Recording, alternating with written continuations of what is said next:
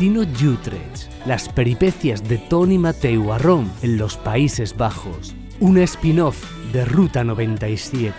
El programa de viajes de AV Podcast para descubrir el mundo.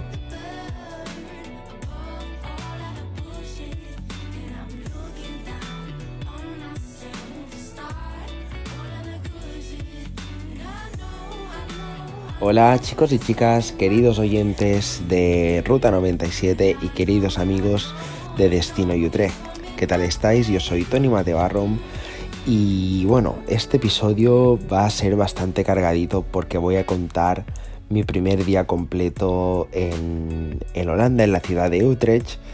Y si lo que estás esperando es un episodio en el que te cuente la logística de- del transporte, qué tal está la comida, las calles, cosas interesantes por hacer, creo que te puedes ir olvidando, porque este episodio va a ser bastante diferente, ya que te voy a explicar una de, una de las situaciones más surrealistas que he vivido hasta ahora.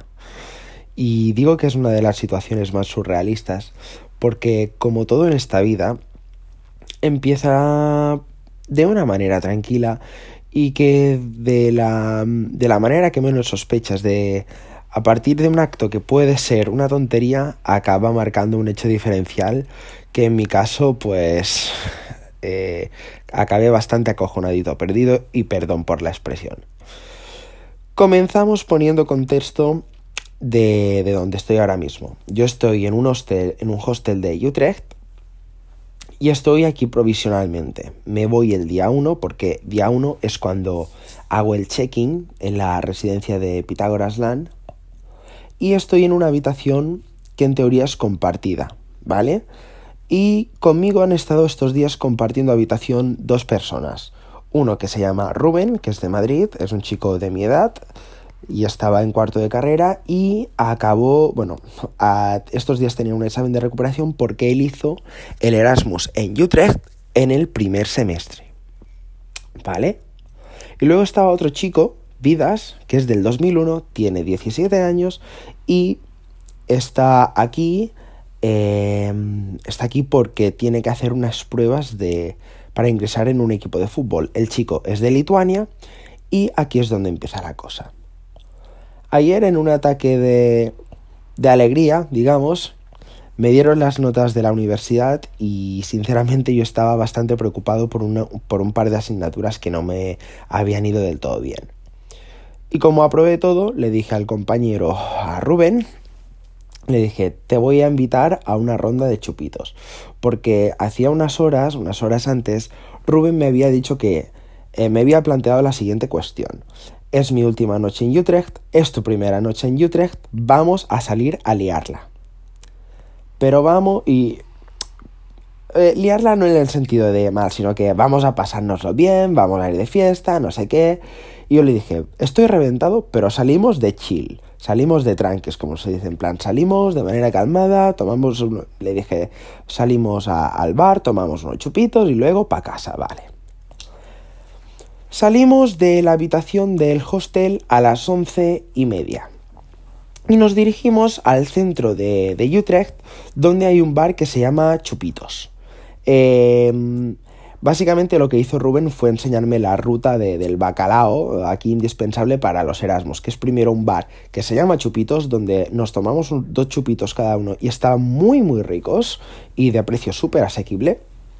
Y después nos fuimos a un local que se llama El Puma.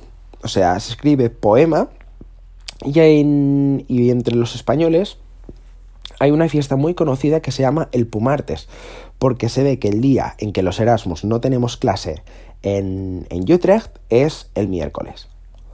¿Qué pasa entonces? Estábamos Rubén y yo saliendo del bar de los chupitos. Y de repente nos contacta Vidas, el chico de, de Lituania que compartía habitación con nosotros, eh, que, dice que se había perdido por una calle.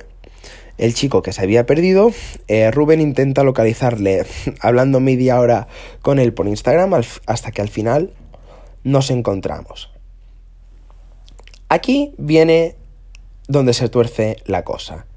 Y es que en Holanda, si intentas colar dinero falso, un carne falso o algo, la has cagado pero mucho. Y es así. Resulta que tanto Rubén como yo tenemos los DNIs en regla. Tenemos el DNI español y en el caso de Vidas, al ser menor de edad, no se le ocurrió otra cosa que cogerle el DNI a su padre, que estaba en Lituania, antes, o sea, antes de venirse él hacia Holanda, se ve que de Strangis le robó el DNI a su padre sin que su padre se enterara. Él estando en Utrecht, su padre estando en Lituania. El DNI ponía un nombre que era muy similar a, Vidas y como padre e hijo se ve que se parecen, pues intentó colar. Pero el DNI ponía que la fecha de nacimiento era de 1972 y Vidas tenía una querida de niño que se notaba que era un recién destetado, por, por, por así decirlo. Entonces Rubén ideó el plan de que entraría yo primero, Vidas entraría el segundo y el propio Rubén entraría el tercero y último. Y entonces, ¿qué pasó? Yo conseguí entrar y de repente eh, la puerta que había tres seguratas que eran el doble de grandes y de anchos que los seguratas que tenemos en España, hacen un amago a Vidas y le dicen, puedes entrar. Y de repente le dice, wait, wait, wait, wait here. Y se ve que le, le, hicieron un interrogatorio y yo de fondo, porque estaba a lo mejor a 2-3 metros de ellos, oía como le pedían, pero tú eres del 1972, seguro, seguro. Eh, Vidas se metió en un aprieto y resulta que al final lo pillaron. En ese entonces Rubén decidió salir de, de la cola y yo pues me quedé estancado como 5 minutos en plan, ¿qué puñetas hago? Entro, salgo. El segurata yo le dije, oye, que iba con estos dos y tengo que salir. Y aquí, chicos, empieza la acción. Los dos vigilantes de seguridad empiezan a hacer preguntas al chico y empiezan a registrarle la cartera. Y mientras tanto, Rubén y yo estábamos uh, eh, como en una esquina de, de, de donde se veía todo. Y de repente vemos que el guardia de seguridad coge un teléfono móvil y hace una llamada. Rubén y yo nos pensábamos que era una llamada de coña, en plan como hace la Guardia Civil aquí a veces patrolear a los niños pequeños, en plan, ¿sabes? Porque lo que nos esperábamos era que, venga, niño, para tu casa y siguiente. Y aquí no ha pasado nada. Al cabo de cinco minutos viene una patrulla en coche, que es importante remarcar que la policía aquí va en bicicleta, viene un coche de policía, se para al final de la calle y vienen dos agentes que vinieron hacia nosotros. Cogieron al chico, se lo llevaron hasta la plaza que había al lado y Rubén y yo pues seguimos toda la escena. Y desde lejos vimos como eh, los policías empiezan a hablar con el chico y tras 15 minutos de interrogatorio se lo montan en el coche policial y se lo llevan a comisaría. En ese momento entramos en shock porque estábamos alucinando.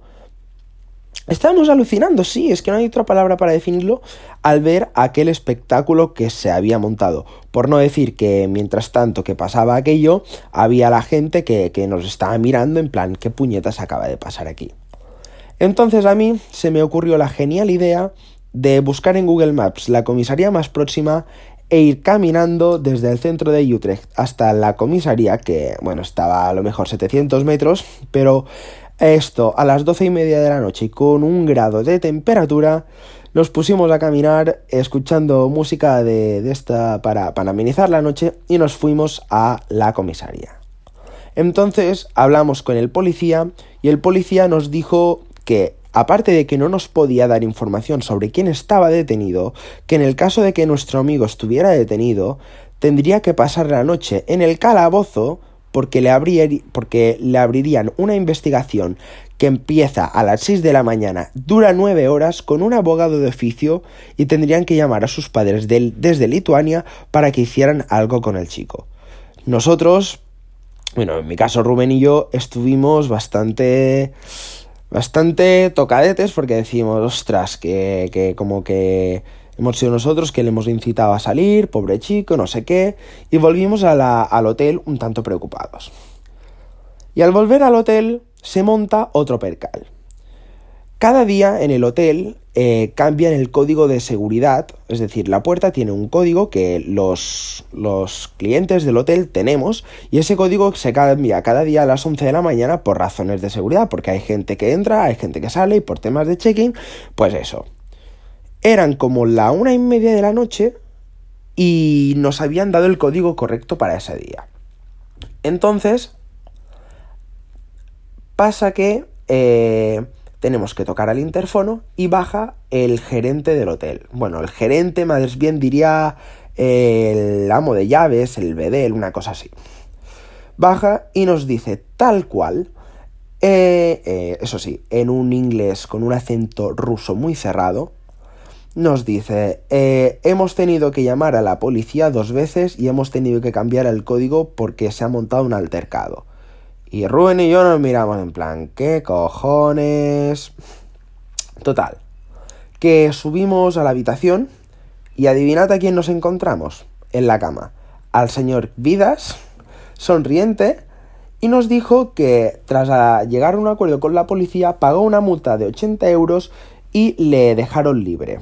Vale, en eso que me giro y en la puerta del baño veo a un tío que no sé quién puñetas era, no sé quién puñetas es y ni lo quiero saber, que estaba durmiendo con una toalla en el suelo de la ducha. Se ve que era un tío, amigo de Vidas, que le sacó de la comisaría de Strangis poniéndole una excusa barata y los policías se ve que, que se lo tragaron. Y obviamente, al ver aquel percal, salí a tomar algo, en plan, necesitaba, yo qué sé, me tomé un café descafeinado porque en este hotel tienen cafés descafeinados y cafés y agua y zumos y todo gratis. Yo me hice un café. Y entonces, resulta que miro por la ventana y eran como, esto es, estoy hablando de las 2 de la mañana. Estoy viendo cómo hay un tío en la puerta discutiendo con un con un hombre que no sé dónde puñetas había salido, que este tío era cliente del hotel y le habían echado por provocar una pelea dentro del hostel porque iba, eh, que se ve que había tomado sustancias. Aquí lo bueno de todo esto es cuando eh, vi a, bueno, mejor dicho, cuando me enteré de que lo que había pasado es que tuvieron que llamar a la policía dos veces. Una para echar a un italiano que se ve que no sabemos qué hizo ni, ni nada, o sea, eh, desapareció en plan, le echaron porque se ve que iba bastante, bastante gripado. Y después eh, se ve que un tío eh, montó un altercado bastante heavy. Y el amo de llaves del, del hostel llamó a cinco amigos suyos rusos que tenían una pinta de dudosa, procedencia y no es por ser, racista, ahora de hecho lo explico. Tenían una pinta un tal así y se ve que entre cinco forcejearon al tío, lo, sacaron por las escaleras y le tuvieron retenido en la puerta durante dos horas hasta que vinieron dos coches patrulla y, y un coche de bomberos, porque la que se lió fue bastante parda. Esto yo me enteré a las dos y media de la madrugada porque vi a los cinco tíos rusos, cuatro de ellos en el hall, uno de ellos discutiendo con el tío y yo estaba con una carita de asustado en plan, joder, es mi primera noche en, en Holanda y pasa esto. Y el tío del, del hostel me mira y me dice en un inglés ruso súper cerrado, traducción literal, tienes que estar tranquilo, hombre, no te preocupes. Aquí la gente más peligrosa que hay en el hotel somos mi amigo y yo, así que te protegeremos. Y yo, claro, yo en ese momento me asusté porque pensé en menudo percal me metido que, eh, bueno, total, que para resumir la noche, eh, empezamos... Total, que para resumir la noche, eh, Os lo voy a simplificar de la siguiente manera. Salimos de fiesta con un tío menor de edad sin papeles en Holanda que había robado el carnet de identidad de su padre y, se y intentó hacerse pasar por un tío del 72 en una puerta de una discoteca y luego los agentes de seguridad llamaron a la policía, se lo llevaron hasta una comisaría, nosotros fuimos a buscarle cuando resultaba que el tío había pagado 80 euros a los policías para que le dejasen suelto y cuando volvemos al hotel nos encontramos al tío durmiendo en su cama y a un señor que aún no sabemos quién es durmiendo en el suelo de la ducha del baño que se ve que era un amigo de vidas del equipo de fútbol donde estaba haciendo las pruebas que le había conseguido ayudar a salir de comisaría. Mientras tanto, habían cambiado el código de seguridad del hotel porque tuvieron que llamar dos veces a la policía y a los bomberos porque en primer lugar hubo un turista italiano que iba muy drogado y se enfrentó al gerente del hotel y en segundo lugar eh, tuvieron que sacar eh, por la fuerza a un griego que iba colocadísimo eh, en plan cinco rusos a la fuerza y, y bueno, todo fue muy random. Al final yo le dije a Rubén, oye, gracias por esta, por esta tutoría que me has dado de cómo salir eh, por la noche en Utrecht. O sea, imaginaros el percal. Ahora podéis decir, ah, hombre, no es para tanto, pero imaginaros el percal. O sea, mi situación de que yo nunca había salido de España, llego a un país que nunca he estado ahí en mi vida y en un día me encuentro todo este percal. Impresionante. Eso sí, lo que me reí fue poco, pero me reí de lo asustado que estaba y porque, bueno, los chupitos estaban bastante bien. Pero el tema es que nunca me había encontrado en una situación tan igual. Sobre todo porque cuando tú vas de Erasmus lo primero que esperas es que tus primeros días sean tranquilos y no tener que acabar en comisaría porque un lituano menor de edad ha intentado entrar en una discoteca con el DNI de su padre que pone que es del 1972. Y hasta aquí la historia surrealista. Eh, mira que me han pasado cosas surrealistas, pero esta es la que más, no por los hechos, sino por el hecho de que eh, me pase el primer día que estoy en un país extranjero cuando nunca he salido de España, no sé. Eh, comentad qué os ha parecido. Los que venís de Instagram ya me daréis vuestro feedback, pero créanme que es para alucinar bastante. Al menos en mi caso, entre una cosa y la otra, el tío al que sacaron a, a hostias los cinco rusos estuvo hasta las 4 de la mañana tocando la puerta del hotel y estuvieron a punto de volver a llamar a la policía. O sea, un percal de tres pares de pimientos, por no decir otra parte menos noble. En fin, queridos amigos, queridos oyentes, chicos y chicas que escucháis Destino y Utrecht de Ruta 97, espero que esta historia surrealista os haya gustado. Si queréis más historias surrealistas, pues lo típico que se dice en YouTube. Suscribíos en el botón de suscribirse en Apple Podcast, en Google Podcast, en Spotify. Si queréis visitarnos en la página web de avpodcast.net barra ruta 97 donde cómodamente podréis escuchar todos los episodios desde vuestro ordenador, móvil o tablet, nuestro feed feedpress.me barra ruta 97, mi Instagram, mi Twitter, el Twitter del programa y todos los demás enlaces de interés que siempre suelo poner os los voy a dejar en las notas de este episodio. Y la conclusión del día para, ir finalizando es que 1. No intentes entrar en una discoteca con un carnet falso en Holanda. Eh, número 2. Eh, si ves a un ruso que está muy loco, mejor que este sea tu amigo, porque le siguen cuatro tíos más detrás y puedes acabar en la puerta de un hotel a las 4 de la mañana en medio de la ciudad de Utrecht sin poder entrar. Así que nada, hasta aquí el episodio de hoy, y como veis, la realidad, una vez más, ha superado la ficción. Un abrazo a todos, un abrazo a todas, y nos escuchamos dentro de muy poquito en este mismo feed. ¡Hasta pronto!